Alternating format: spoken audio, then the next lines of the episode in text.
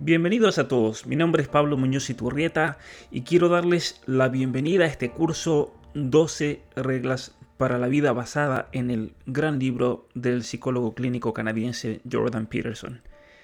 Quiero invitarlos a mm, suscribirse a este curso si quieren obtener el diploma, la certificación en mi página web pablomunoziturrieta.com.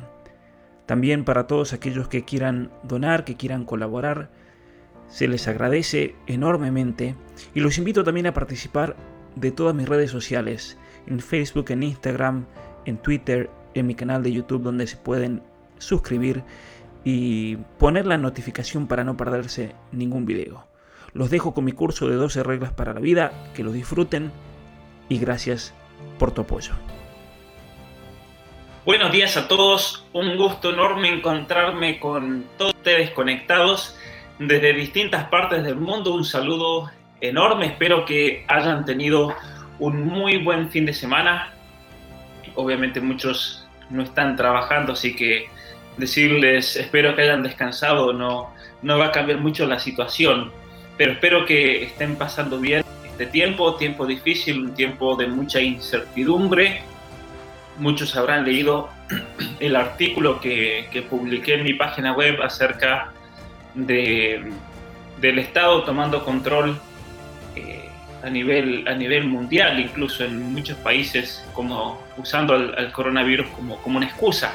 Y otro artículo que voy a publicar eh, más tarde o mañana, muy relacionado con todo esto también que venimos hablando aquí.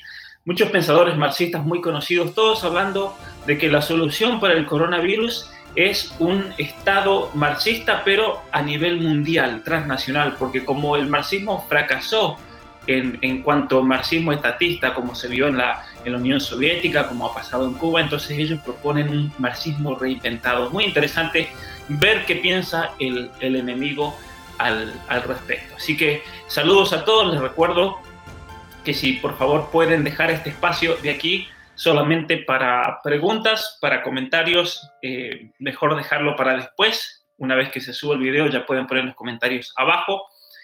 A todos aquellos que están conectados, nuevamente les recuerdo si le pueden dar me gusta al video para simplemente contabilizar y ver cuántos están conectados en este momento. Esta regla que vamos a ver hoy día es una regla importantísima, especialmente para aquellos que tienen hijos, para aquellos que algún día van a tener hijos, y para todos aquellos que son hijos, es decir, todos nosotros, va a ser algo muy importante realmente para, para moldear nuestra educación personal, porque recordemos esto, podemos ya haber ido a la universidad, tener un trabajo, tener, eh, tener familia, eh, ser abuelos, ser padres, pero en definitiva todo nuestro proceso de desarrollo y maduración personal es un proceso que no termina nunca. Es un proceso como escuché una vuelta decir a un profesor que termina cinco minutos después de la muerte. Es decir, todo, toda la vida tiene que ser un proceso de crecimiento personal. Y por eso, por eso está muy bien y yo quiero felicitar a todos aquellos que están tomando este curso porque manifiestan también un deseo de, crecimiento, un deseo de salir de ese, de ese estado de victimización tan común en, en, la, en la vida moderna.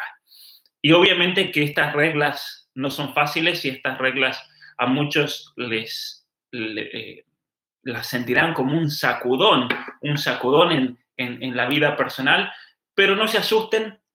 Una señora me dijo el otro día, me escribió y me dijo, eh, eh, con estas reglas nos está sacudiendo tanto que, que, a veces a mí me da ganas de salir corriendo, pero me lo decía en buena manera, con, para alentarme que estaba aprendiendo mucho. Yo veo que eso es así, y eso es normal y eso es bueno que sea así.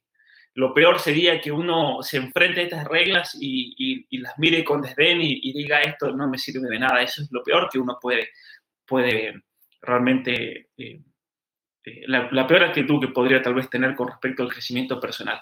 También quería compartirles una muy buena noticia. Hace un rato eh, recibí las copias de un libro nuevo que, acaba de, que acabo de sacar. Este está en, en, inglés, es un libro que lo trabajé por mucho tiempo, lo terminé de escribir en el año 2017, lo edité durante el 2018, pero bueno, por esas cosas de la vida y debido al, libro que, que salió en, Argentina y en varios otros países eh, del mundo atrapado en el cuerpo equivocado, tuve que dejar un poco de lado eh, este tema, pero finalmente ya salió. Se llama El significado de la libertad religiosa en la esfera pública. Y aquí trato mucho el tema de, del multiculturalismo, el secularismo radical, cómo eh, la escuela de Frankfurt y cómo el posmodernismo ha impuesto esa idea de que, de que claro, como las religiones eh, ponen reglas y como esas reglas no, no están acordes unas a otras, eso produce división, produce, produce eh, caos dentro de una sociedad, la solución es crear un Estado secular y dejar de lado todo contenido religioso, dejar de lado toda regla, dejar de lado todo aquello que pueda ordenar nuestra vida hacia un bien supremo. Entonces aquí hago una crítica muy dura a todas estas posturas. Este libro, como verán, acá, acá dice ganador del premio Charles Taylor, que fue el, es el premio eh, más importante que existe en, Canadá en, el ámbito de, de la filosofía. En el año 2017 en el año 2017 se realizó una competencia a nivel nacional, ya que en el 2017 eran los 150 años de la fundación de la Confederación de Canadá, cuando Canadá decide independizarse eh, de, Inglaterra, del Reino Unido, se independiza de, en cuanto del país Inglaterra, pero Canadá, sigue estando bajo la autoridad de la reina, es la máxima autoridad de Canadá, de hecho, y ellos en conmemoración de los 150 años, el gobierno decide, decide premiar a las mejores tesis doctorales de los últimos cinco años. Entonces yo envío un trabajo, que es este libro, para ser juzgado y eh, gané el premio de, aquí en Canadá, el ganador de este premio. Así que, eh, bueno, esperemos que pueda sacar este libro en español pronto y si no, todo el libro, al menos, al menos grandes eh, secciones explicadas y, acomodadas a la situación de, de, nuestros países. Muy bien. el libro, el nombre del libro es The Meaning of Religious Freedom in the Public Square el significado de la libertad religiosa en la esfera pública. Eh, pero vamos a comenzar ahora con nuestra, nuestra eh, conferencia, conferencia de hoy acerca de la educación.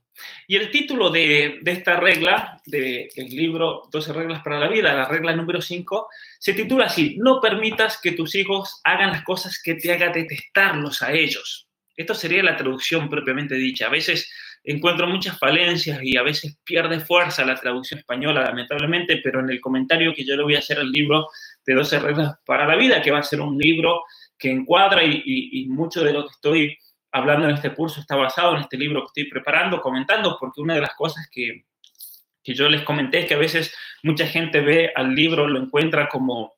Eh, al no conocer el contexto de todo esto, al no entender el posmodernismo, el marxismo cultural y demás, y, la mente secular de, la persona común en Canadá, en Estados Unidos, que es el, público al cual Jordan Peterson apunta, se pierden muchas cosas y se puede perder el hilo. Y entonces por eso voy a hacer una explicación eh, que, en la cual se mantenga mejor todavía el hilo conductor de todas estas 12 reglas como venimos haciendo en esta clase. Pero la traducción propia de la regla quinta es como yo pongo, y voy a poner en este video, no permitas que tus hijos hagan cosas que te hagan detestarlos a ellos. Eso es como el criterio, el criterio. Y para entender un poco el porqué de esa regla, hay que entender también la filosofía de un pensador suizo, de origen suizo, que se radicó en Francia, vivió allá por el siglo XVIII, se llama Jean-Jacques Rousseau. Rousseau es el que planteó, y los que leyeron el artículo del otro día o leyeron mi libro Atrapado en el cuerpo equivocado ya han encontrado y el pensamiento de él explicado, él em, propuso que el estado natural del ser humano es un estado de paz y perfección, como que todos somos buenos por naturaleza. Y entonces, en ese estado natural no hay ningún tipo de desigualdad. Y entonces el mal que vemos en el mundo, la corrupción, es lo que ha destruido al ser humano y lo ha sacado de ese estado de inocencia natural. Y especialmente el mal más grande que él identifica, que es la causa de todos los males, es la propiedad privada. Acuérdense de eso. Rousseau plantea que la propiedad privada es la causa de todos los males en la sociedad y por lo tanto necesitamos de un Estado que elimine la propiedad privada. ¿A quién le suena eso? Ven que Marx en realidad no es muy original. Marx simplemente le saca las ideas a, a Rousseau y Marx lo que hace es politizar esa filosofía. Él creó, creó del hegelianismo, creó de Rousseau un partido político, es el Partido Comunista. El Partido Comunista, él toma la palabra comunista de la comuna, de la Revolución Francesa, que, que ellos intentan, eh, hacen un intento de lograr una comuna, una sociedad en donde no haya propiedad privada, porque los, los jacobinos, los que realizan la Revolución Francesa, eran todos discípulos de Rousseau, y de hecho la Revolución Francesa fue un poner en la práctica los principios de Rousseau. Y Marx, cuando él entonces establece los principios para el comunismo, el manifiesto comunista y demás, él lo que hace es imitar lo que hicieron los jacobinos de la Revolución Francesa. Pero él dice, él dice que el error de los jacobinos de la Revolución Francesa fue que no mataron a todos. Tendrían que haber matado absolutamente a todos, incluso a los mismos jacobinos. Y es por eso que en la revolución bolchevique de 1917, ¿qué hace, qué hace Lenin? Lenin toma el poder y una vez que lo ha controlado, manda a matar a todos los bolcheviques que lo ayudaron a alcanzar el poder. De hecho, matan a Trotsky, que era el, héroe por excelencia de la revolución bolchevique. Lo mismo pasa en Cuba. Recordemos que en Cuba toman el poder y ¿qué hace Fidel Castro? Lo manda a la muerte al Che Guevara. Lo mandó al Congo. Resulta que el Congo fue un fracaso absoluto. Che, eh, Fidel Castro sabía que esa expedición al Congo iba a ser un fracaso absoluto, pero el Che Guevara no murió y entonces lo llevan a Hungría, lo dejan un año escondido en Hungría, en Budapest, mientras planeaban cómo lo iban a eliminar, lo hacen llamar, lo hacen llamar a Cuba, pero en Cuba no lo presentan públicamente, nadie se entera de que estaba ahí porque Fidel Castro ya había anunciado que había muerto el Che Guevara. Y entonces, ¿qué hacen? Y eso es interesante para tener en cuenta ese aspecto de la historia. Fidel Castro había anunciado públicamente, y eso está el video, está cuando lee la carta, eh, que el Che Guevara había muerto. Che Guevara estaba más vivo que nadie. Y entonces lo mandan a Bolivia y ahí lo entregan al ejército y lo matan. Entonces, la táctica marxista de eliminar incluso a los propios para que nada ponga en riesgo el poder que han logrado. Entonces, Rousseau decía, necesitamos de ese Estado, de ese Estado que vuelva al ser humano a, ese Estado natural, el Estado-nación que, que nos vuelva al Estado en cuanto a situación, de paz y perfección. Y entonces el Estado marxista quiere volver a ese estado natural para que para lograr esa igualdad original, esa igualdad de resultados. Y esto, según Marx, ¿cómo se logra? Por la abolición de la propiedad privada y comenzando por la familia. Ese es otro texto que muchos lo esconden o lo ignoran. ¿Por qué comenzando por la familia? Porque para Marx el primer tipo de propiedad privada y lo que da el origen a todo otro tipo de propiedad privada es la familia. ¿Y eso cómo se va a lograr? Decía él, liberando a las esposas de sus esposos y liberando a los hijos de sus familias. ¿Sí? Liberando a la esposa de sus esposos. Eso es lo que hace el feminismo radical, el feminismo marxista. Liberar a la mujer del entorno del esposo, del entorno familiar y también liberando a los hijos de sus familias de tal manera que sea el Estado el que tenga el control absoluto de, esos niños. Lamentablemente, hoy en día es el Estado el que tiene en general el control absoluto con respecto a la educación de nuestros niños, lo cual también ha sido un error enorme y es una gran culpa de nuestros antepasados que cuando eso se impuso no se interpusieron para decir eso no tiene que ser así. El Estado tiene una función particular pero el Estado no se puede atribuir las funciones de otras instituciones. El Estado no puede intervenir la medicina, por ejemplo, porque el Estado no tiene absolutamente idea de lo que es la medicina. Veamos el caso ahora con el coronavirus en Argentina, por ejemplo, un ministro de Salud Pública totalmente desaparecido. Eh, cuando el Estado se hace cargo de algo, generalmente entorpece todo ese proceso y no permite que aquellos que se desarrollan dentro de esas instituciones puedan alcanzar la perfección. Y es por eso que muchas personas entonces caen en el desánimo y el desgano y demás. Cuando el Estado se convierte en un Estado totalitario, todo está condenado a, a perderse. Ahora, apliquemos esto a la educación de los niños, porque esto es lo que ha hecho el posmodernismo. Los niños son perfectos según este posmodernismo rusoniano. Y entonces, si el niño se, se, comporta mal, si el niño tiene mala educación, si el niño es agresivo, es culpa del entorno social, es culpa de sus padres, como, como lo decíamos en la regla número uno, de esa agresividad, de esa masculinidad tóxica. Entonces, ahí entendemos que esta es una propuesta ideológica, porque lo único que hace el, eh, eh, esta visión es desplazar el problema. Si el niño entonces es bueno por naturaleza y el niño se porta mal es culpa de los padres, entonces los padres son los malos y los que entonces eh, intoxican, intoxican a ese niño. Pero podemos preguntarnos, ¿de dónde salió entonces la maldad de los padres? ¿O de dónde sale la maldad de la sociedad si es la sociedad la que nos corrompe?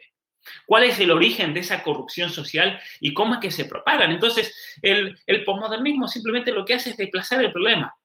Por eso es una, una, solución totalmente simplista e, e, ideológica.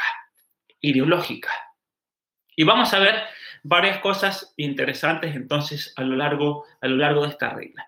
Pero como una premisa fundamental, entendiendo la estructura neurobiológica del niño y esos mecanismos de agresividad y cómo funcionan, vamos a establecer ciertas cosas, ciertos parámetros. Está demostrado científicamente, por ejemplo, y eso todos ustedes que tengan hijos lo van a saber reconocer, que la edad más difícil de una persona humana, la edad más agresiva es entre los 2 y los 4 años.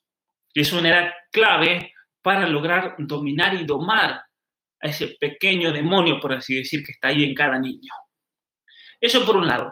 Por otro lado, los niños manifiestan mucha agresividad y mal comportamiento también en esta época, entre los 2 y los 4 años, por una cuestión de supervivencia. ¿Y por qué de supervivencia? Porque los niños tratan de manipular a los padres porque los están probando.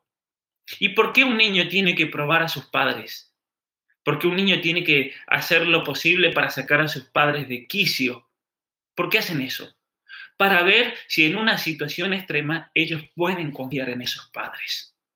Y todo es, interesante. Son mecanismos neurobiológicos de supervivencia. Y esos mecanismos neurobiológicos de supervivencia que se manifiestan en un niño entre los 2 y los 4 años se vuelven a reactivar nuevamente ante nuevas situaciones. Cuando, por ejemplo, el niño va al jardín de infantes, cuando el niño va a primer grado, cuando el niño va a segundo grado. Muchas maestras conocidas me comentan que, claro, los niños se vuelven terribles al comienzo del año. Y yo les he explicado que esos niños simplemente lo que están haciendo es poniendo la prueba por mecanismos neurobiológicos inconscientes a ellos. Todos estos niños como en conjunto toman la decisión de volver loca a la maestra. ¿Y para qué le quieren volver loca a la maestra? Para ver cómo reacciona. Porque de acuerdo a esa reacción de la maestra, el niño en su subconsciente sabe si puede realmente confiar en ella o no en una situación catastrófica. Y si la maestra mantiene todo bajo control, entonces los niños se calman. ¿Y por qué los niños se calman? Porque saben que si pasa algo, pueden confiar en esa maestra. O en ese maestro también puede pasar.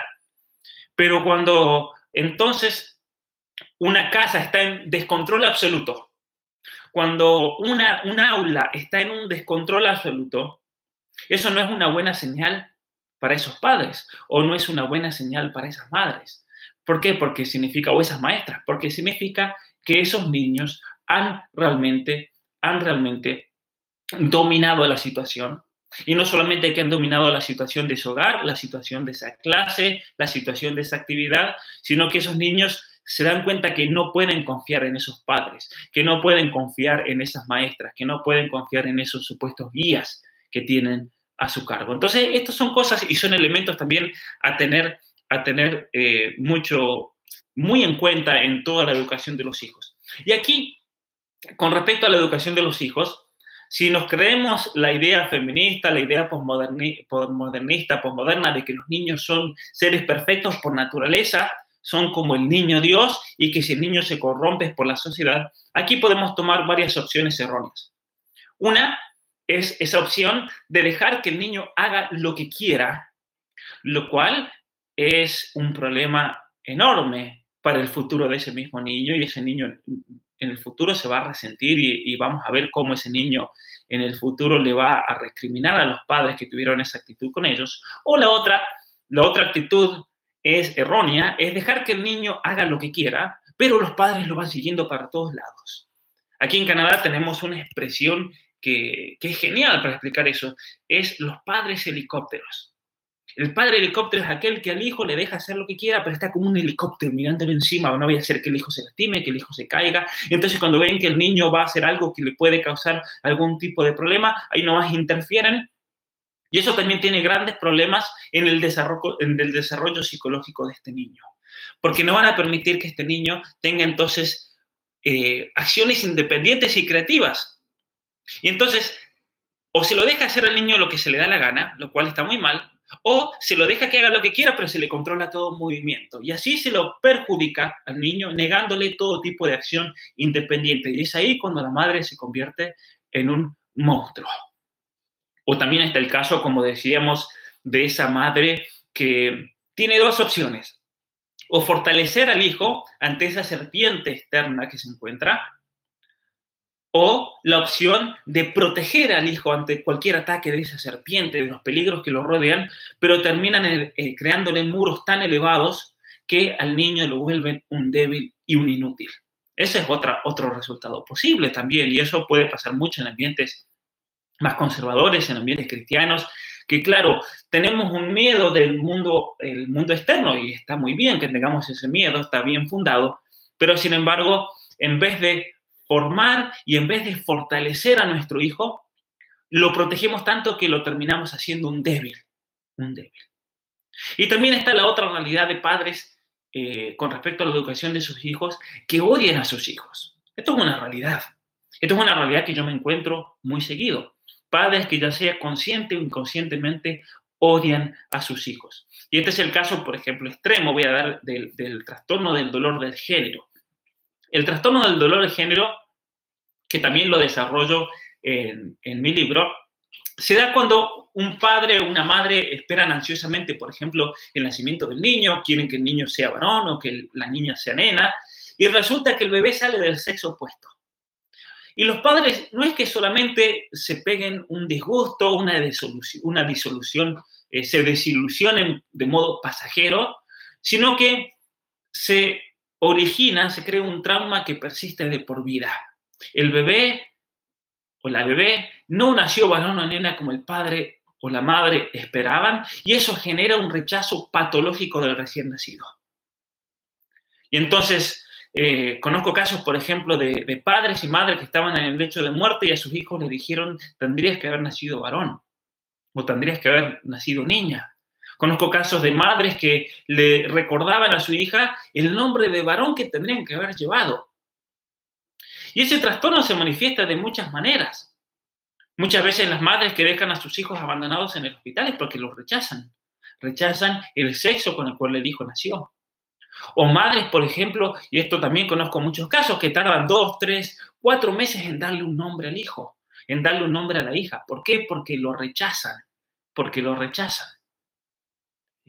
Y esto es, esto es, eh, es realmente algo duro para la persona. Es algo muy duro para esa persona que tiene que crecer ante la realidad de que sus padres nunca lo quisieron. Nunca lo quisieron. Esto se ve, por ejemplo, también en muchas personas que desarrollan atracción hacia el mismo sexo. Conozco, de hecho, tengo un, amigo eh, que él lamentablemente desarrolló la atracción hacia el mismo sexo y él me comentó que su madre toda la vida le machacó que él tendría que haber nacido mujer. Y él ha crecido rechazado por su mamá y su papá. Y él se da cuenta, él ya ha llegado al momento de darse cuenta de que esa atracción hacia el mismo sexo, esa herida profunda que tiene en su propio ser, se debe a un rechazo por parte de sus padres. Muchas veces también esa, ese rechazo del niño, ese rechazo hacia el propio sexo, genera una inseguridad tan grande que lleva al, niño a desarrollar un trastorno de identidad de género. Es el caso, por ejemplo, que yo también menciono en, el libro el segundo transexual de la historia, Walter Heller, con el cual hemos entablado una relación de, amistad de muchos años y él ha logrado finalmente salir de, de, ese trastorno, dejar atrás la transexualidad. Él fue una de las primeras personas que se operó en los Estados Unidos ¿Y él cómo desarrolló ese trastorno? Porque sus padres nunca aceptaron el hecho de que nació varón.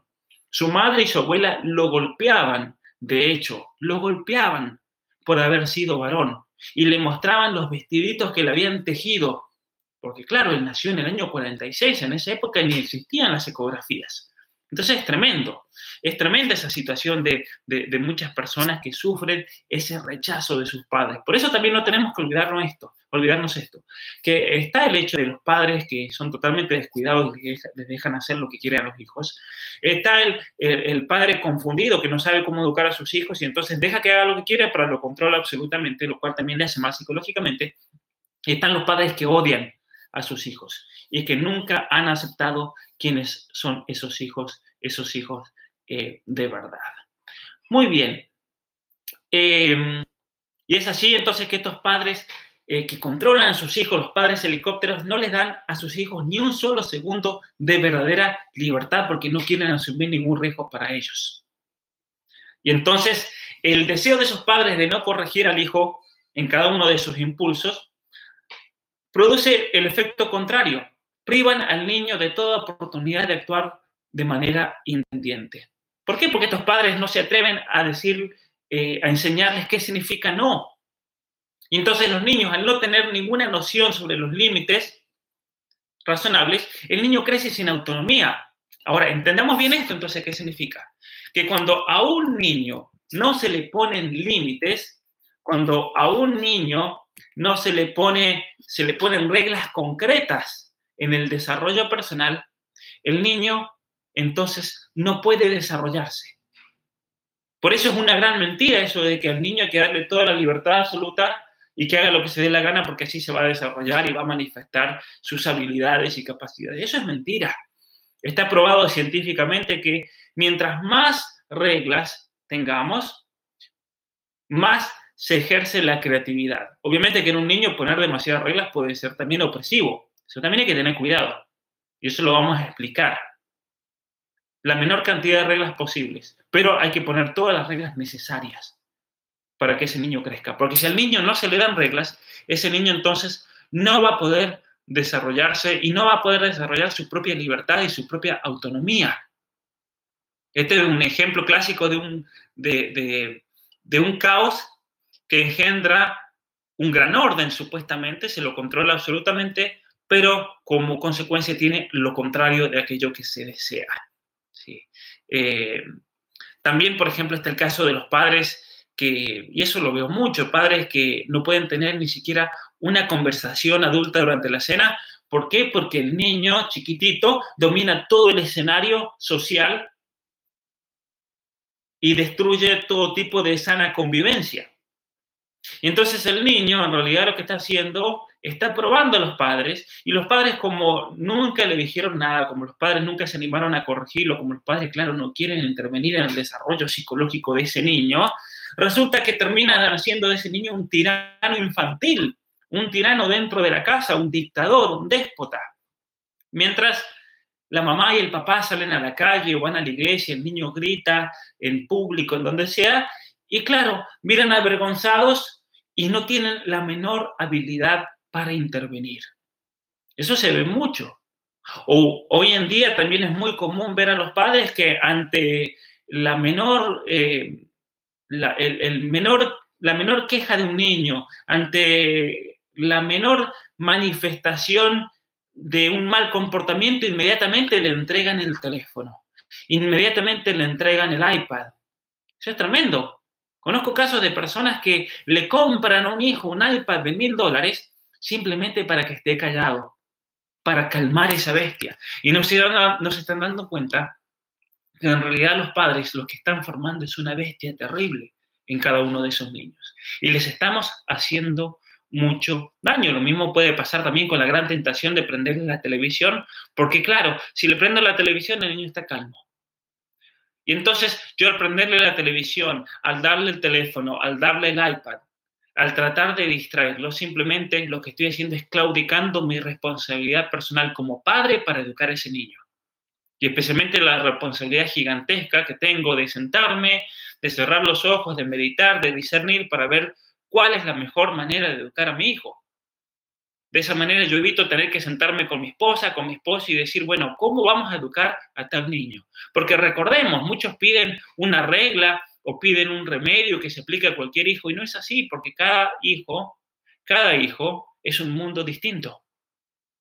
Y por lo tanto no existe una fórmula que se pueda aplicar a cada niño del planeta. Uno puede dar guía, con respecto a ciertas situaciones, uno puede dar una guía, que es lo que yo estoy haciendo con el libro sobre la educación de los hijos, de qué es lo que se espera en un niño de tres años o en esa etapa de, de dos a cuatro años.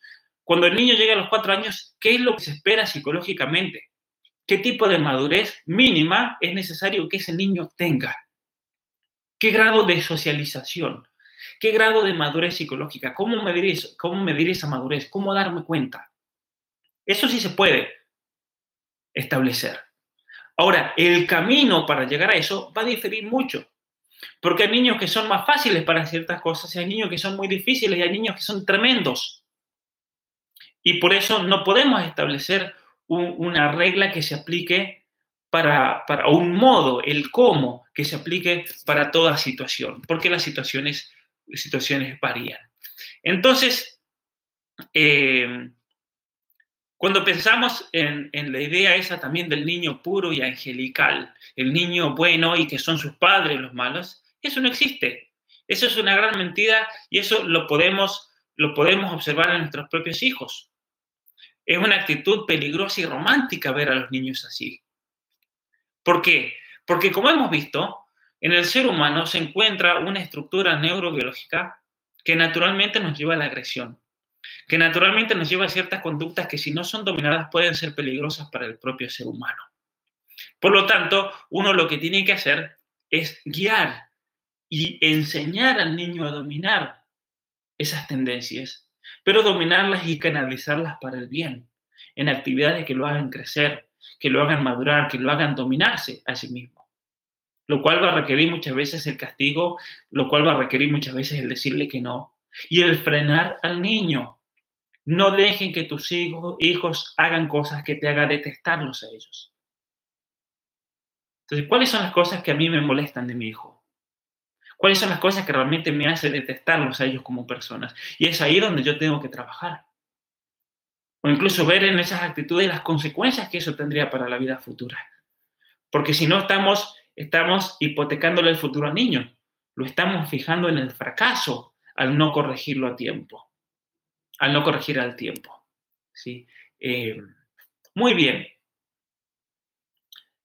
Muchas veces entonces el liberar al niño tiene consecuencias nefastas para él. Por eso es importante el establecer reglas en la casa. En los años 60 en Estados Unidos, en Canadá, por ejemplo, eso lo plantea Jordan Peterson en su libro, se liberalizó el matrimonio para que, claro, que la gente se pueda divorciar y tenga la libertad de irse con el que quiera. Y sin embargo, él dice en el libro que la, la vida de esos niños fue desestabilizada de tal manera que nunca se va a justificar la hipotética libertad de sus padres por el daño que eso introdujo en la educación de sus niños y en la psicología. Ha sido un daño tremendo.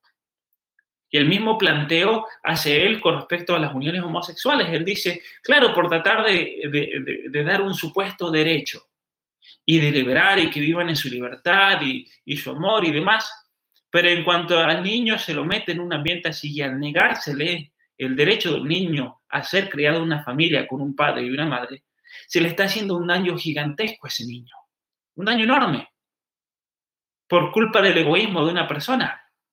Entonces eso es algo muy serio también, porque para traer a un niño a este mundo uno tiene que tener una responsabilidad gigantesca y especialmente asegurarse de que tenga un entorno seguro, un entorno sano, y que tenga un buen padre y una buena madre. De aquí la responsabilidad de conseguirse una buena esposa o un buen esposo, porque es una responsabilidad muy seria. Y muchos padres hoy en día y eso yo lo veo mucho aquí en, Canadá, donde está toda esa cultura del no ofender al niño, de no hacerlo sentir mal. Tengo amigos, por ejemplo, que, que son dentistas. Y ellos me han contado, claro, ellos experimentan día a día toda esta locura postmodernista.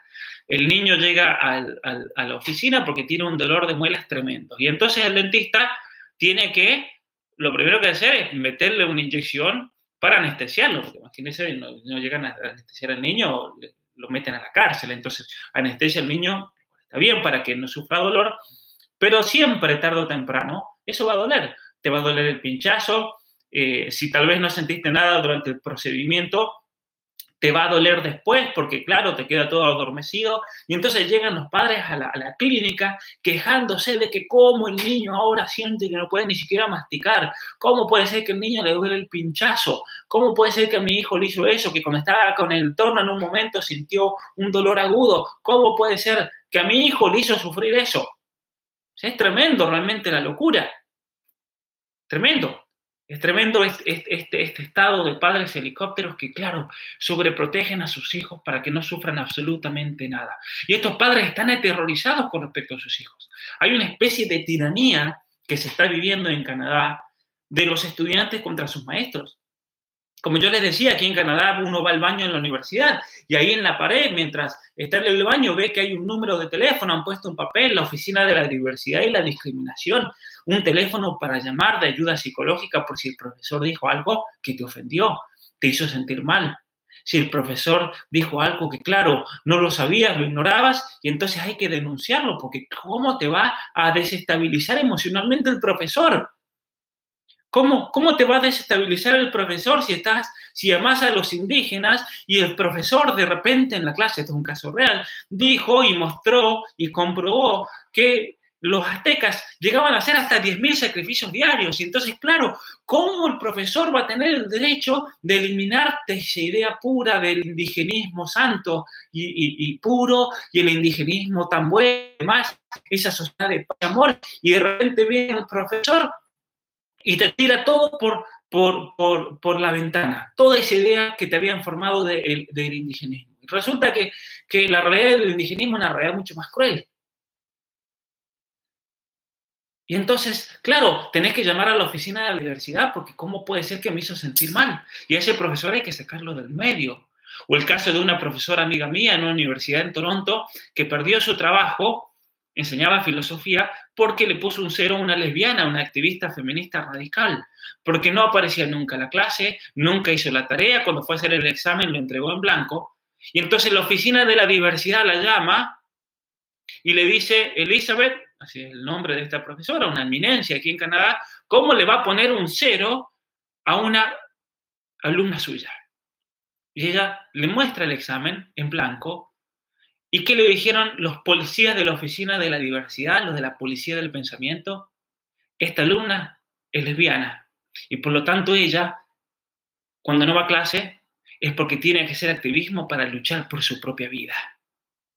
Es una locura, una locura. La feminista tiene que luchar por su propia vida, por eso es activismo y por lo tanto tiene que ponerle un 10, porque ella está luchando por su propia vida. O sea, aquí el posmodernismo en su máxima expresión, es una locura. O el caso de una profesora en Tennessee, eso me lo mandó un estudiante de los Estados Unidos, que en septiembre del año pasado, año 2019, la profesora les mandó, les entrega en el, en el currículum de lo que van a ver durante todo el año, aquí hay que entregar cada semana, al principio de año le tienen que entregar en la semana tal, día tal, vamos a ver tal cosa, tal otra, estas son las lecturas, eso está todo planeado de antemano. Uno va al primer día de clase y tenés el plan para todo el año con cada clase. Y resulta que esta profesora les dice, bueno, y al fin de año va a haber una clase, va a haber un examen, obviamente, pero el resultado se va a promediar. El resultado se va a promediar entre todos los estudiantes. Entonces, si un vago se sacó un 1 y vos que estudiaste te sacaste un 10, le van a dar 5, porque eso es el promedio. Y entonces vamos a promediar, porque de esa manera vamos a poder superar situaciones de opresión y de discriminación y demás. Es una locura realmente una locura, una locura absoluta. Entonces, eh, claro, los padres viven aterrorizados con sus hijos porque a los padres les han hecho creer que ellos son parte de esa construcción social, son parte de esa tiranía social que pervierte a los niños. Porque claro, el papá, la mamá, el posmodernismo aquí en Canadá penetró en los años 50 y 60. Entonces, toda persona mayor de 50 años, o menor, perdón, de 50 años, le han salvo que haya hecho un esfuerzo intelectual importante, le han lavado completamente la cabeza con respecto a todas estas ideas. Entonces el padre se ha creído, la madre se ha creído de que ellos son la culpa de los males de sus hijos.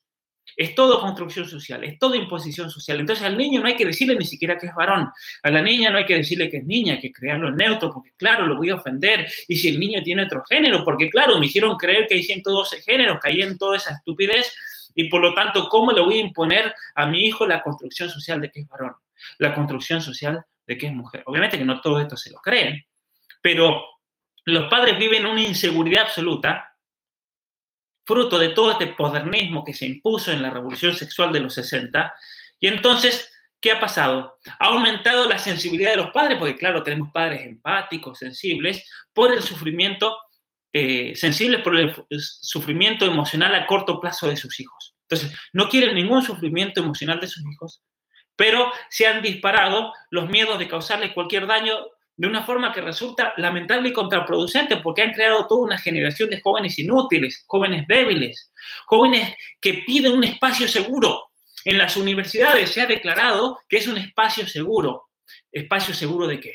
De discriminación, espacio seguro de cualquier ofensa, espacio seguro de que no vaya a ser que escuches algo que te ofenda y te hiera tus sentimientos, hasta tal punto que Marvel, Marvel, Marvel es la compañía que crea todos estos personajes heroicos, la Mujer Maravilla, tenemos Batman, capaz que me confundo con algunos porque no sigo mucho esto, pero, pero todos estos héroes de, de, figuritas ¿sí? estos héroes de los cómics, eh, Batman y Robin, la Mujer Maravilla, Superman, el Hombre Araña y demás, han creado uno nuevo que va a salir en la nueva película, un dos nuevos héroes. Uno es el, el non-gender, el sin género. Ese va a ser el nuevo héroe. Miren, para que vean cómo esta cultura ya se ha impuesto. Y el otro héroe se llama el Safe Space el espacio seguro, el logro que representa que deben haber espacios seguros en nuestra sociedad donde nadie sea herido emocionalmente. Espacios tan seguros que ni siquiera podamos contar los goles en un partido de fútbol, en un partido de hockey. Porque claro, se va a ofender el equipo contrario y el, y el ser perdedor es una imposición social. Es una imposición cultural y por lo tanto hay que eliminar al niño de todo eso. O sea, es realmente, es realmente Tremendo, tremendo lo que está, lo que está pasando. Muy bien, y esto también, nuevamente lo vuelvo a repetir, hay que conocer a Rousseau para entender las raíces del feminismo radical, las raíces del feminismo, las raíces del marxismo, las raíces de toda esta educación posmoderna. El posmodernismo tiene sus raíces en la modernidad, especialmente en alguien que se llama Rousseau, pero no solamente Rousseau, sino también en aquel que comenzó la posmodernidad, en aquel que comenzó la modernidad, perdón, que es René Descartes. Descartes dijo esa gran frase que todos ustedes seguramente la han escuchado. Pienso, luego existo. Es decir, la existencia, el ser, la realidad, depende de la existencia. De ahí sale la idea de la autopercepción. La autopercepción como criterio de la construcción personal de cada uno, de la construcción de la identidad. Pienso, me autopercibo de tal manera y luego existo. Me autopercibo del género transanimal y por lo tanto mi realidad verdadera es ser un perro mi realidad verdadera es, ser un no binario, mi realidad verdadera es ser un sin género, por ejemplo. Y así con cada uno de los 112 géneros. Entonces, eh, realmente la modernidad el pensamiento filosófico moderno ha hecho un daño gigantesco a, nuestro mundo contemporáneo. Muy bien. Eh, pero tenemos que tener en cuenta que esta premisa de Rousseau del hombre perfecto, natural, es mentira. Eso lo ha demostrado la neurobiología. ¿Por qué? Porque hay seres que son malos y son buenos también. Y esa oscuridad reside de manera permanente en cada uno de nosotros. Ese caos, esa inclinación al pecado, como, como conocemos ese pecado original, por ejemplo. Y muchas veces a esas inclinaciones que tienen un fundamento neurobiológico, a la agresividad, esa inclinación al rencor, es necesario domarlas, es necesario tomar un control sobre eso por medio de nuestra libertad. Y ahí radica la educación. ¿Cuál es el criterio para educar a los hijos? El guiarlos, el educarlos. Educación en latín significa guiar hacia. Pero para eso hay que tener un propósito firme y hay que tener un objetivo concreto. Decíamos que la educación estatal no tiene absolutamente ningún objetivo de qué tipo de ser humano quiere producir, porque no tiene noción de ser humano. En la actualidad es todo identidad de género, se está dejando de lado incluso el hecho de que somos seres humanos y por lo tanto, ¿qué tipo de, ser humano vamos a, corregir? ¿Qué tipo de ser humano vamos a producir? ¿Qué tipo de, ser humano vamos a guiar en la educación de ese niño cuando ni siquiera tenemos un objetivo puesto? Por eso, ¿cuál es lo que se dice hoy en día, dejar que el niño haga lo que quiera. Ah, excepto cuando el niño juega a juegos que manifiestan normas sociales heteropatriarcales, como dice la guía de educación sexual integral de la Argentina para niños de 5 años. No dejar que las niñas jueguen a la casita, porque eso, claro, pone reglas heteropatriarcales, y no dejar que los hombres jueguen a juegos eh, bruscos y varoniles, varoniles, porque, claro, eso hace que la masculinidad tóxica se impregne en la vida de esos niños. ¿Qué estupidez más grande realmente? Cuando está inscrito en la estructura neurobiológica de una niña el jugar a la casita, el jugar a la mamá, el mecer un bebé. Cuando está escrito en la estructura neurobiológica del varón, que en cuanto ve un camioncito se abalanza el camión para jugar con él. Y estos experimentos se han hecho aquí en Canadá, en la Universidad de McGill, con monos. Monos que fueron creados a propósito sin ningún tipo de construcción social de influencia, y se los largaba en un ambiente, en un aula, en donde en una esquina habían camiones de juguete y en la otra esquina habían bebés de juguete, muñecas como le decimos, de uno, de dos meses, que imitaban a un niño de uno o dos meses. Y entonces, ¿qué pasó? Los monos machos se iban todos inmediatamente a jugar con camioncitos. Y las hembras iban inmediatamente a mecer los bebés sin nunca haber visto una imagen de una mujer o de un mono, de nadie haciendo esto. Las monitas inmediatamente agarraban ese bebé y lo comenzaban a mecer.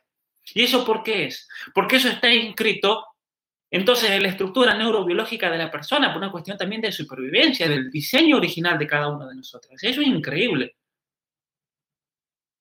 Porque como decíamos en la, en la primera regla, el ser humano comparte estructuras neurobiológicas con otros seres de la naturaleza. Compartimos la misma estructura neurobiológica fundacional en la estructura del cerebro que el langostino, por ejemplo, que vive en el fondo del mar argentino. Y esa estructura neurobiológica se manifiesta, por ejemplo, al momento de uno querer ordenar la vida. Al momento de querer ordenar la vida, cuando nos levantamos de la cama a la mañana con un desgano enorme, digo, bueno, ¿qué voy a hacer hoy? Estoy en cuarentena, tengo que ponerle propósito a mi vida. ¿Qué voy a hacer hoy? En cuanto yo me propongo esa posibilidad de hacer algo, de un objetivo, de un orden, mi cerebro inmediatamente comienza a liberar serotonina. La serotonina, el químico que combate la depresión. Por eso la importancia de tener orden. Y vimos también cómo el, langostino en el fondo del mar se da cuenta que son millones y que si no se organizan, si no hay una jerarquía, se van a terminar aplastando los unos a los otros.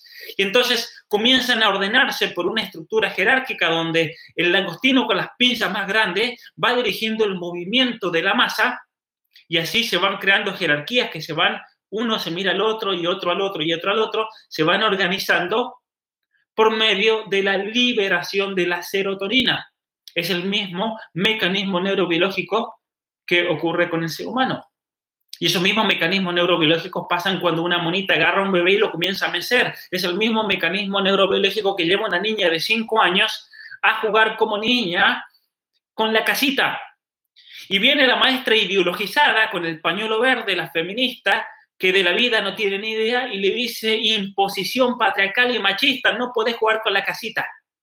Y entonces, ¿qué pasa? A la niña le está cerrando una posibilidad que fue puesta en su estructura neurobiológica para desarrollarse a sí mismo. Y entonces la niña se fracasa porque la niña se siente culpable que hice algo mal. Y entonces eso ocurre en el sistema neuronal lo que se llama el backfire.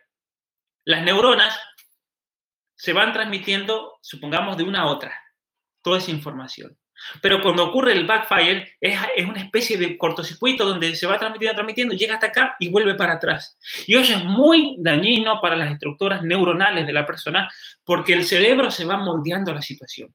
Tenemos cerebros plásticos. Tenemos cerebros que son muy maleables, lo cual es muy bueno, porque eso hace entonces que el cerebro se vaya acomodando a ciertas situaciones.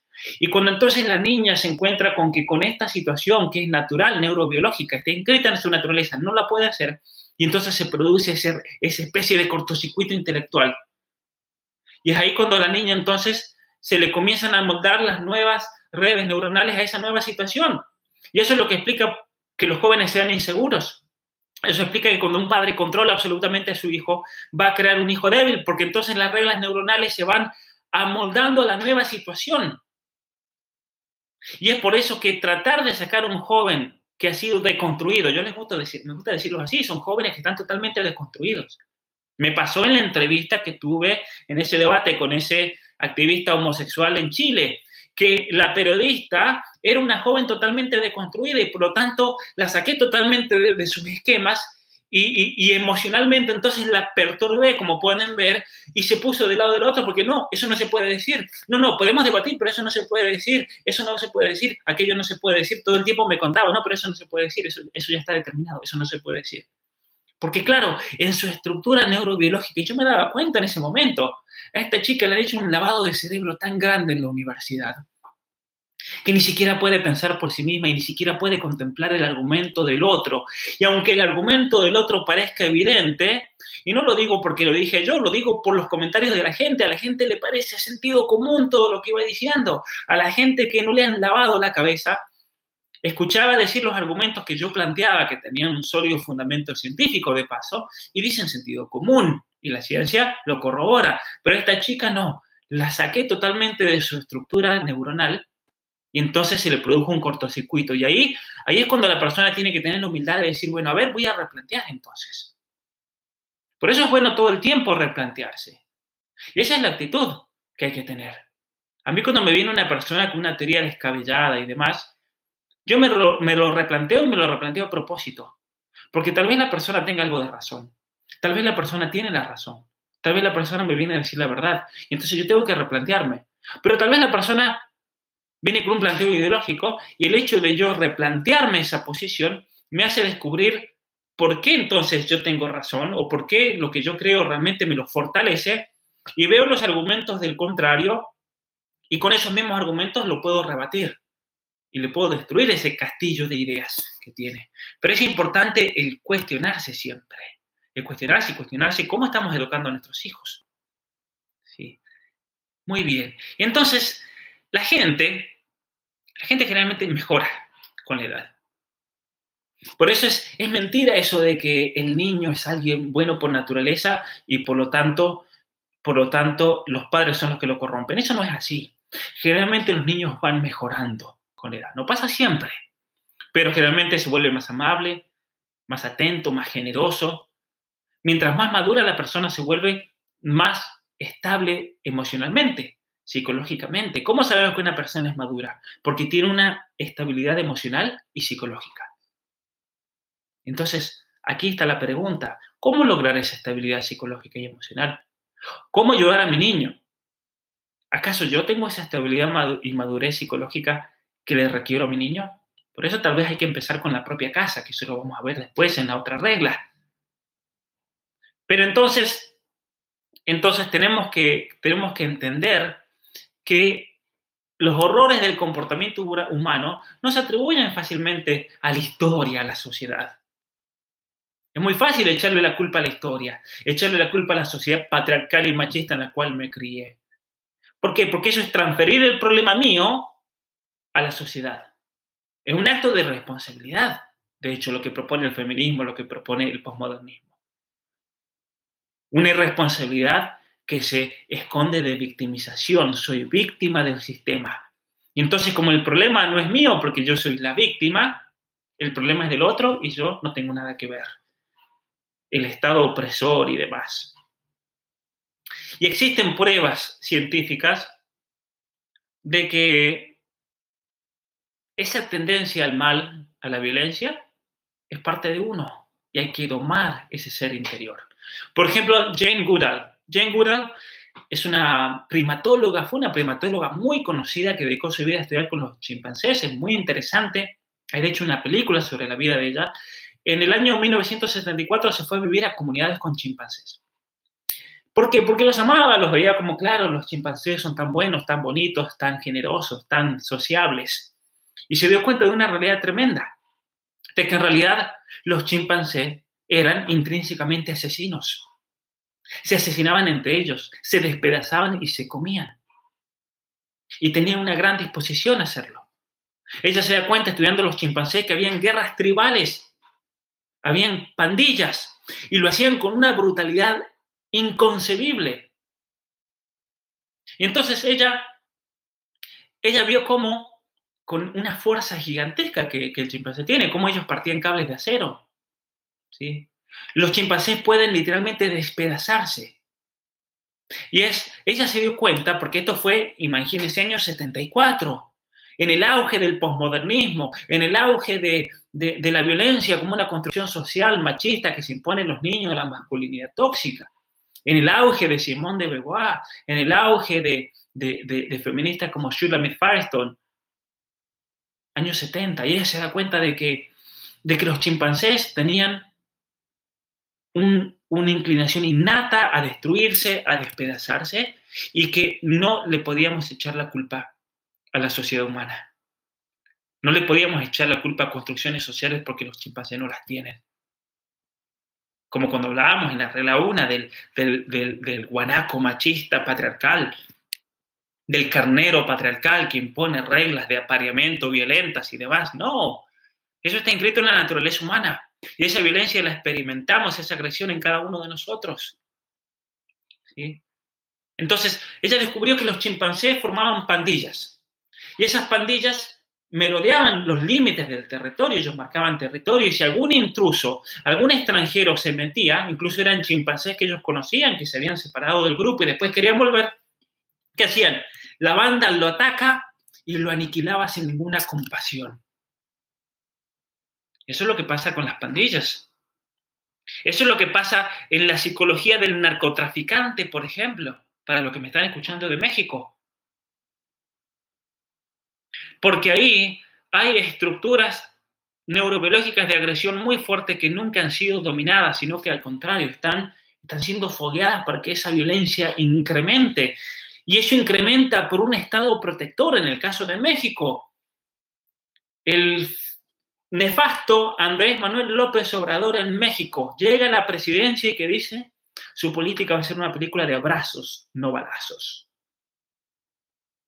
Besos y abrazos no balazos, hacia el narcotraficante. Y entonces ellos transan, se ha convertido en un narcoestado, transa con el narcotraficante para que a cambio de que no toque el petróleo, a cambio de que no, no haya tanta violencia, nosotros no les hacemos nada, los protegemos. Agarraron al hijo del Chapo Guzmán y ¿qué hizo? Orden presidencial, hay que liberarlo. Abrazos, no balazos. Besos y abrazos. Y esto es una propuesta totalmente ideológica en el plano político, aparte de ser un, error político gigantesco, un error geopolítico, es un error incluso desde el punto de vista neurobiológico, porque esos besos y abrazos no hacen nada para calmar y saciar esa sed de daño, esa sed de destrucción que está inscrita en las redes neurobiológicas de un narcotraficante. Porque en, definitiva aquí lo que está pasando es que estos seres humanos, hombres y mujeres, narcos,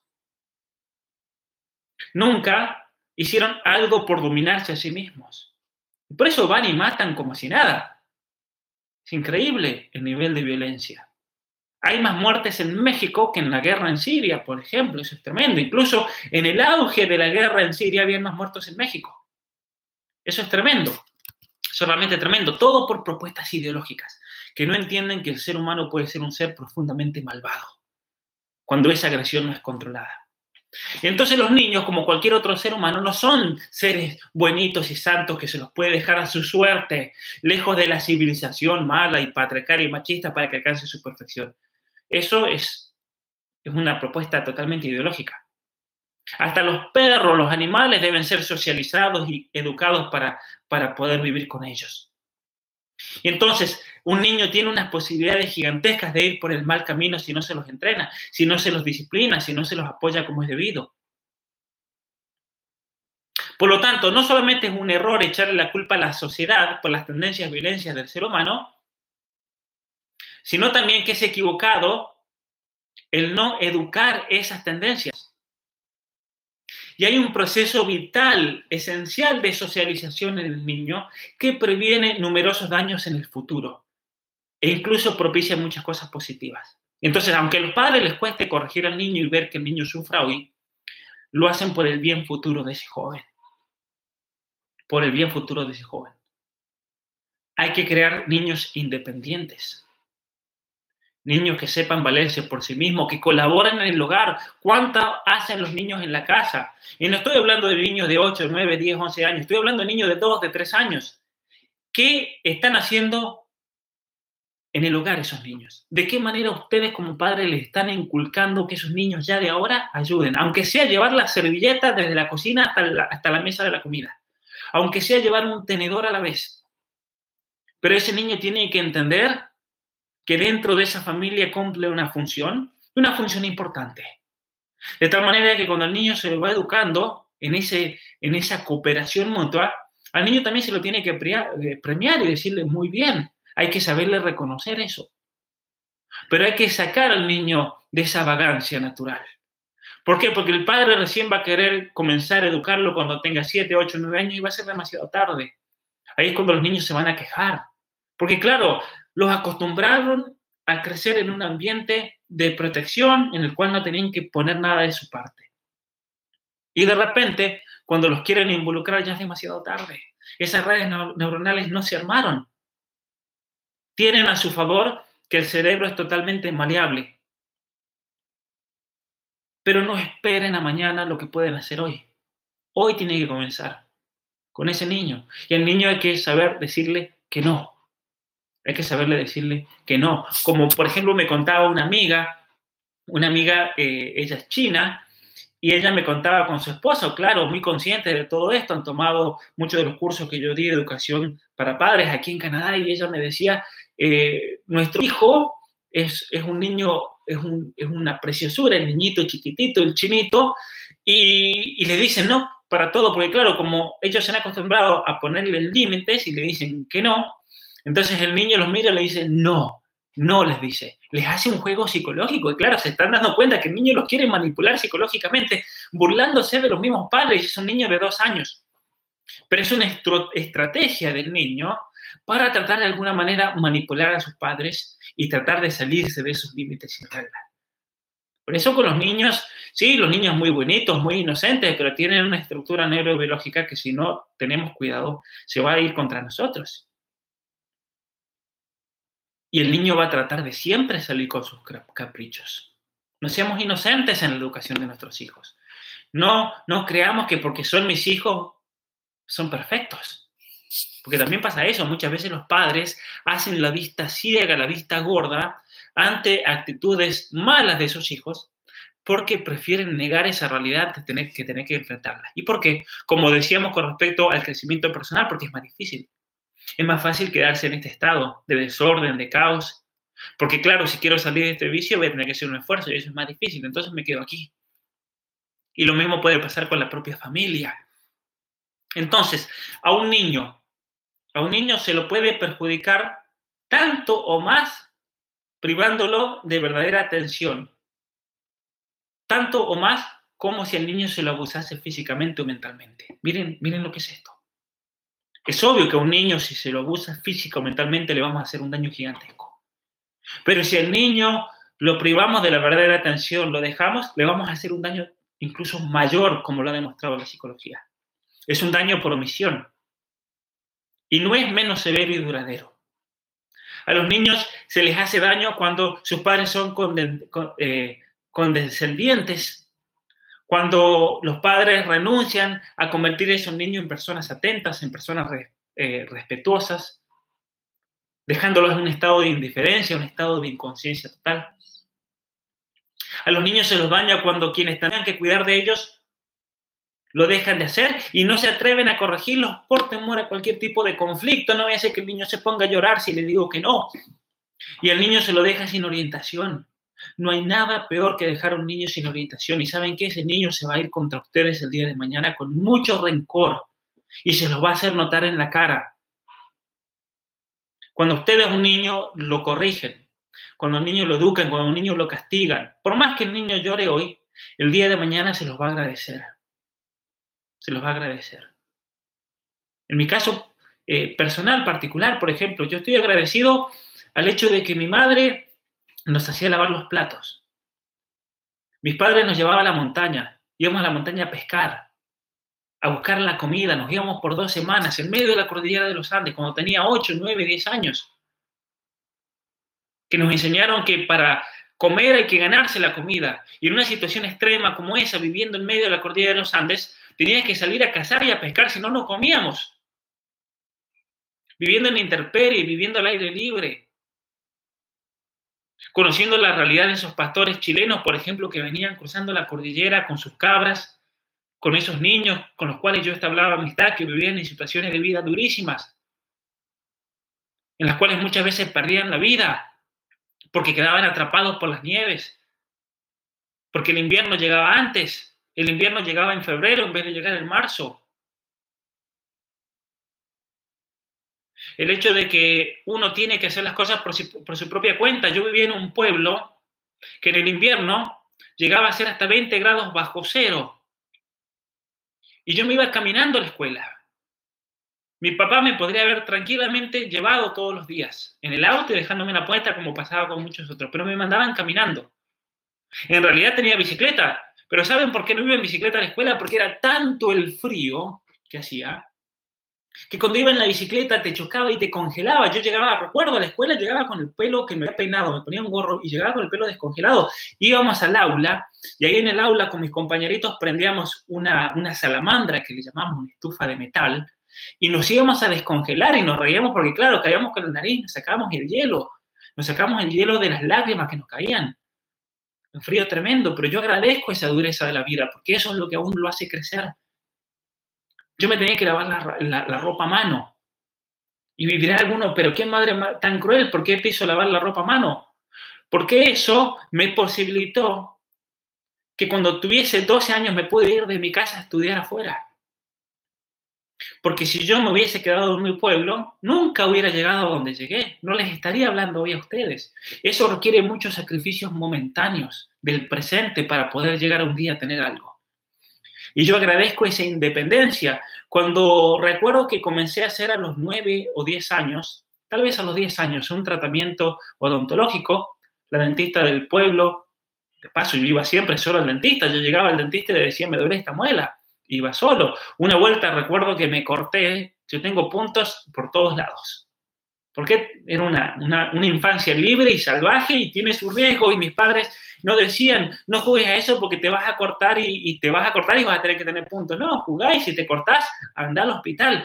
Y más de una vez yo llegaba al hospital solo, a veces con mi hermano, con unas heridas así, y pedirle al doctor, porque eso era, nos había dicho mi mamá, si van al hospital, que no los trate la enfermera, que los trate el, el doctor. Entonces recuerdo que tenía unos nueve años, caí con una herida así en la pierna, llegó la enfermera y me dijo, niño, ¿qué te hiciste? Y le dije, bueno, me, me caí y me golpeé, que va a ser, y necesito puntos, y entonces estaba, yo veía el hueso, me acuerdo, en la pierna, y la, la, la, la enfermera me iba a empezar a, a, curar, y yo le dije, no, no, no, el doctor Leota, si era el nombre, el doctor. Entonces, el doctor me dijo, el doctor no está de guardia hoy, y dijo, no, pero mi mamá dijo que solamente el doctor me puede tocar. Así que incluso esa independencia, un niño de nueve años decirle, a la encargada del hospital, solamente el doctor me puede ver. Y llegó el doctor y me dijo, pero si esto lo puede hacer la enfermera. Y yo le dije, pero yo quiero que lo haga usted, porque usted es el doctor. Así que bueno, él nos conocía, me curó nueve puntos. Y recuerdo que tuve que hacer un tratamiento odontológico. Y en mi pueblo la dentista no lo hacía. Y entonces, ¿qué hacía? Me tomaba el colectivo a la mañana, cuatro horas atravesando la cordillera, la montaña, el Tontal, que se llama, para ir a San Juan. Llegaba a la terminal, de la terminal caminando varias cuadras hasta donde, a la ciudad, yo venía del pueblo, tenía nueve años, tenía diez años solito, llegaba a la clínica, me notaba, el médico me veía, le pagaba y de vuelta a la terminal y me tomaba el colectivo de vuelta. Y eso lo hacía con diez años, yendo a cuatro horas de distancia. Yo le pregunto a muchas madres, ustedes a su hijo de 10 años, ¿lo confiarían para que el niño solo se vaya en Buenos Aires, supongamos, a 11 o a donde sea que se toman los, a retiro, que se tome un colectivo a cuatro horas y que vaya al médico y que vuelva solo? Porque tenemos que crear niños independientes y yo le agradezco a mis padres que me pusieron en una situación así para ser independiente. Tenemos que ser independientes.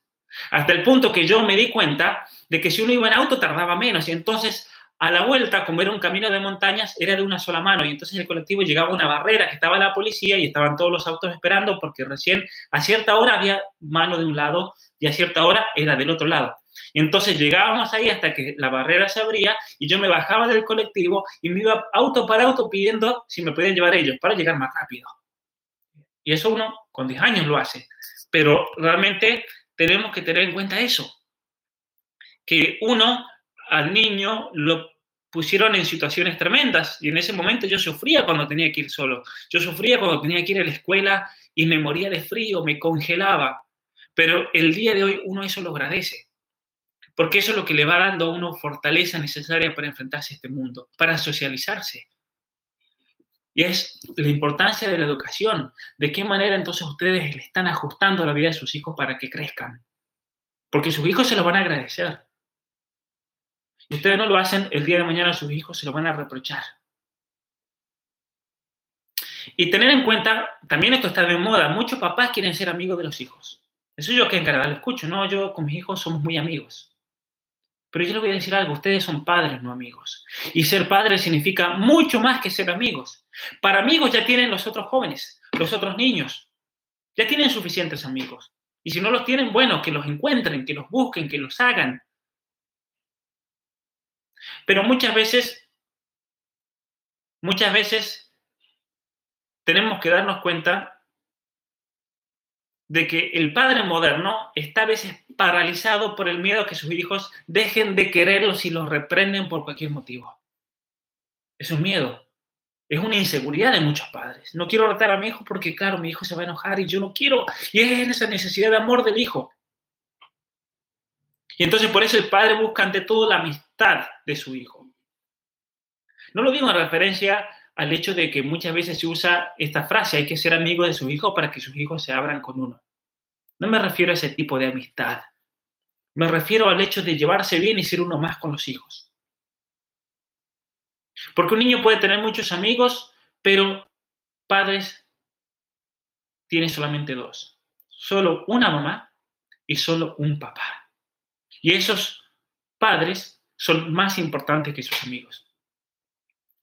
Y el amigo tiene una autoridad limitada para corregir.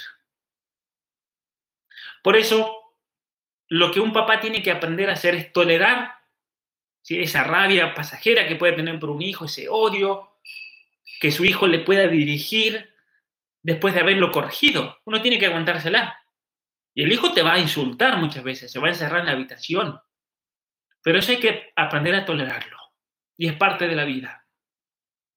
Ya que la capacidad de los hijos para percibir o preocuparse por las consecuencias a largo plazo de sus acciones son limitadas. Ellos no saben, no tienen la experiencia. Y ellos no se dan cuenta que si ellos persisten en esa actitud, tarde o temprano lo van a terminar pagando. Y muchas veces lo van a pagar con la cárcel muchas veces lo van a pagar muy duramente. Eso, eso me ha pasado de padres que en conferencias después me han dicho que ese es el caso de ellos.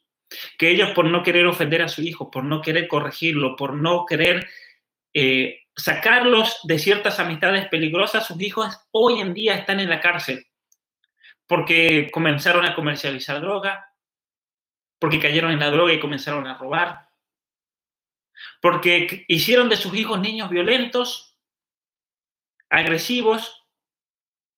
Y entonces ese hijo terminó ejerciendo violencia hacia sus hijos, hacia su esposa, y hoy en día está en la cárcel.